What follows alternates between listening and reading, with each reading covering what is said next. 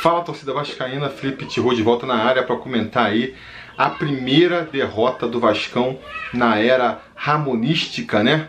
2 a 1 aí pro Fluminense. Uma derrota que infelizmente começou a se desenhar antes mesmo é, do apito inicial, né? Quando saiu a escalação do time ali, já dava para ver que, que ia ser complicado. A gente fica receoso, né, de, de questionar as decisões ramonísticas, mas sinceramente, a escalação que saiu aí para essa partida já me deixou assim preocupado, né? Até comentei no Twitter antes da partida começar que que esse jogo, se o Vasco ganhasse, ia ser 5 a 4 porque uh, o que, que a gente estava comentando no preleção sobre Vasco antes da partida começar, né? Com a ausência ali do, do, uh, do Bruno Gomes e do, e do Andrei, que fora toda a questão aí técnica deles, né, da qualidade técnica, é, são os nossos dois únicos primeiros volantes do, do, do, do, elenco, né? São os únicos dois jogadores que jogaram né, como primeiro volantes nesse, nessa temporada. E aí você perderia os dois, perder os dois, significava enfraquecer é, um setor que já era o mais problemático dessa, desse time do Ramon, que é o meu campo, né? O meu campo, defensivamente falando, deixava muito a desejar. Todas as partidas a gente viu a, a defesa sofrendo muito, tendo que segurar a barra do meu campo, que não conseguia anular a, o, o, ataque né, do, do, adversário. E diante dessas circunstâncias, o que, que eu imaginei no, no, no pré-eleição? Né? Bom, o Ramon ele vai tentar segurar um pouco mais o time. Vai tentar é, compensar, já que não tem como barrar o Felipe Bastos, pelas circunstâncias que eu também comentei no preleção, né? Ele pelo menos vai tentar fazer um time ali, vai tentar recompor isso de alguma maneira, né? É, seja escalando de repente um homem mais brigador ali para ser o primeiro volante, nem que seja improvisado, né? Um Miranda que fosse ali, né? Sendo é, fechando mais o meu campo, abrindo mão de, de um terceiro atacante lá na frente para deixar ali o meu campo mais compacto, né? É, e ele não fez nada disso. Aí chega uma escalação em que tem o Felipe Bastos como primeiro volante, né? Porque se o Felipe Bastos é complicado, por todos os motivos que a gente está cansado de enumerar aqui, ele é muito mais complicado ainda como primeiro volante. Se você tem que, por uma necessidade, escalar o Felipe Bastos, cara, bota ele o mais pra frente possível. Porque não dá pra ter é, um cara com, com, com, a pegada, com a falta de pegada que ele tem, você não pode botar ele ali na, na entrada da área para ficar é, bloqueando o meu campo adversário. Não tem nenhum sentido. E aí do lado dele, você ainda escala um Carlinhos, que também é um cara que está entrando agora no time e que pelas características que a gente sabe dele, é, não é um cara também dos mais pegadores. E para completar, você ainda insiste lá mesmo com o Vinícius fora aí da partida por conta da Covid, né? O Vinícius que mal bem é um dos destaques do time. Mesmo com o desfalque dele, você em vez de aproveitar isso aí para justamente botar ali um terceiro volante às vezes, né? De repente três, três volantes que marcam mais ou menos compensariam dois volantes que marcam bem. Não, dá uma chance pro Parede também, né? E continua também para piorar o Pikachu partindo lá para cima. Você poderia fazer um esquema nesse esquema. Então, cara, Pikachu, tu vai ficar mais preso aqui na defesa, né? Ou até bota um outro lateral, se fosse o caso, dá uma chance pro Caio Tenório, sei lá vamos fazer um esquema aqui mais tradicional. Não, não mudou nada. Parecia que não ia enfrentar ninguém do outro lado, né? Uma tática meio kamikaze lá de matar ou morrer que, sinceramente, eu não consegui entender e que com 3 minutos de partida já se mostrou falha, né? Já se mostrou falha e, e já serviu assim para para resumir o que, que foi o primeiro tempo, o problema do, do, do, time do Vasco no primeiro tempo. Se você não viu o jogo, veja o lance do gol do Fluminense desde o princípio. Você vai ver o lado direito inteiro do Vasco falhando na jogada. Começa lá na frente, com o Carlinhos e o Parede não conseguindo dar o combate, né? Aí o Parede já, já, já dali já desiste, fica acompanhando a bola, mas só assistindo o jogo, não, faz, não dá mais nenhum combate, a bola segue. A gente vai ver o Pikachu falhando também, chegando tarde da marcação, é, sem pegada, sem morder direito. A bola vai é, pro meio da área, aí o Felipe Bastos não vai acompanhar.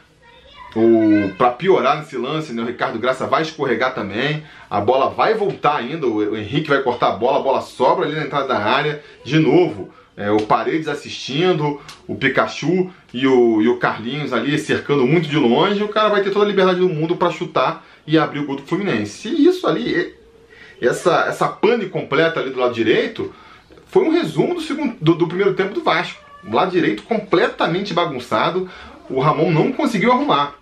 Eu vi gente comentando ah, que o Vasco deu azar de, de, de tomar um gol logo no princípio. Eu acho assim que a, o gol é questão de tempo.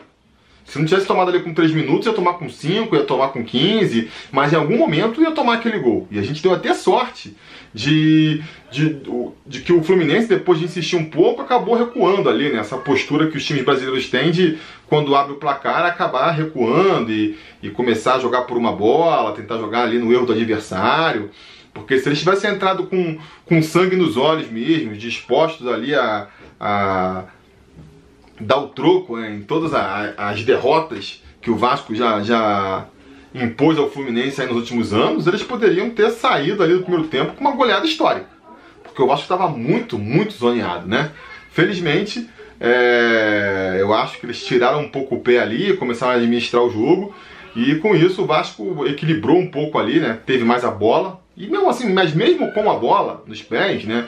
Com o Fluminense dando mais liberdade, não conseguiu criar nada lá na frente. Conseguiu criar nada. O Fluminense estava aí sem o seu goleiro titular, o Muriel, né? Falaram até o pessoal lá no grupo do WhatsApp, no Twitter, viu o pessoal comentando que esse goleiro do Fluminense reserva era ruim. E a gente não pôde ver. Porque no primeiro tempo vai ter aquele lance do cano lá, que ele tenta é, meio que ajeitar a bola para entrar pro gol, né? Finalizar só tocando, só parando o pé assim no escanteio, a bola foi fraca e eles agarraram. E depois, só no final do segundo tempo, no gol do Thales, né, que é quando ele vai ser exigido de novo, e aí ele já entrega, ele bate roupa, a bola sobra no pé do Thales para fazer ali o, o, o, gol do, único do Vasco. Então, assim, é, foi uma, a prova definitiva também de que, cara, futebol é equilíbrio, cara. Futebol não tem essa coisa de, ah, o time tá é, muito defensivo, ou uh, ou muito ofensivo. Nenhuma das duas soluções é boa, sabe? O Vasco botou um time super ofensivo, uh, todo um, campo, um meio campo só com, com um meia ofensivo, três atacantes, o lateral que sobe para fazer mais um, um, quarto homem é, do meio campo e cadê a efetividade ofensiva do Vasco? Foi nula, foi nula. E lá atrás, um buraco, né? um queijo suíço na zaga do Vasco, permitindo que o Fluminense chegasse como quisesse. Insisto, se quisesse, se apertasse mais, era capaz de ter feito mais ainda no primeiro tempo. No segundo tempo, o Ramon vai resolver, vai arrumar um pouco a casa, vai pelo menos né, fazer aquela sugestão de, de povoar mais o, o meio campo, vai tirar o parede para entrar o Juninho. E aí também vai dar uma rearrumada para equilibrar os dois lados. Então o Benítez, que estava pela esquerda no primeiro tempo, vai cair lá pela direita e ele junto com o Carlinhos vem para a esquerda, né? E aí dá uma equilibrada. Fica ali o Juninho e o, e o Benítez pela direita para tentar equilibrar um pouco ali as coisas. E, é, e do outro lado o Carlinhos, que nem eu disse, com o Thales. E consegue dar uma, um equilíbrio defensivo para o time, mas continuava muito inoperante é, ofensivamente, né?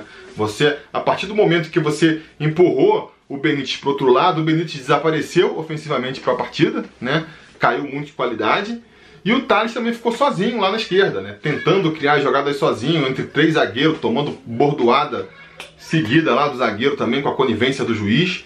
É... E ficou um jogo super interessante pro, pro Fluminense. O Fluminense voltou pro segundo tempo disposto a cozinhar ali a partida e estava muito satisfeito, né? Vai aí, a gente não ataca, vocês também não conseguem atacar, fica esse jogo aqui de comadre. Pra gente tá ótimo, a gente tá na frente no placar com 1 a 0 Aí só lá pros 30 minutos do segundo tempo que o Ramon vai realmente mexer e, tentar soltar o time de novo, né? Botar ali o.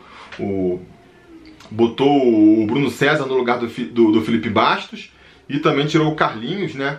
Pra botar o para botar o Gabriel Peck. E aí fez um esquema aí, abriu completamente mão do, do meio campo defensivo de novo, mas naquela altura, aí beleza, né? Parte com tudo para cima, porque perdido por um, perdido por mil, né? Ficou o Juninho como o único volante ali. O Bruno Serra, já falei isso em outras, outras vezes e vou repetir aqui. É, para você ter um Felipe Bastos que não marca nada, que não funciona como de verdade como um volante, é melhor botar o Bruno César, porque vai marcar tão mal quanto, a, quanto o Felipe Bastos, mas pelo menos com a bola nos pés, é, tecnicamente muito superior ao Bastos, né? E a gente já viu uma, melhor, uma melhora ofensiva com, com o, Bruno no lugar dele. O Peck também fez uma partida ruim, mas isso a gente vai falar melhor é, na análise individual dos jogadores.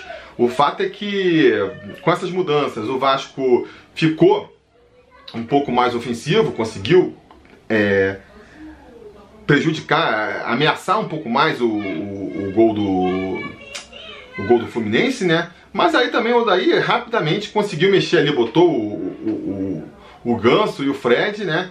E tentou explorar justamente a fragilidade, o fato de que o Vasco tinha aberto completamente ali a sua defesa.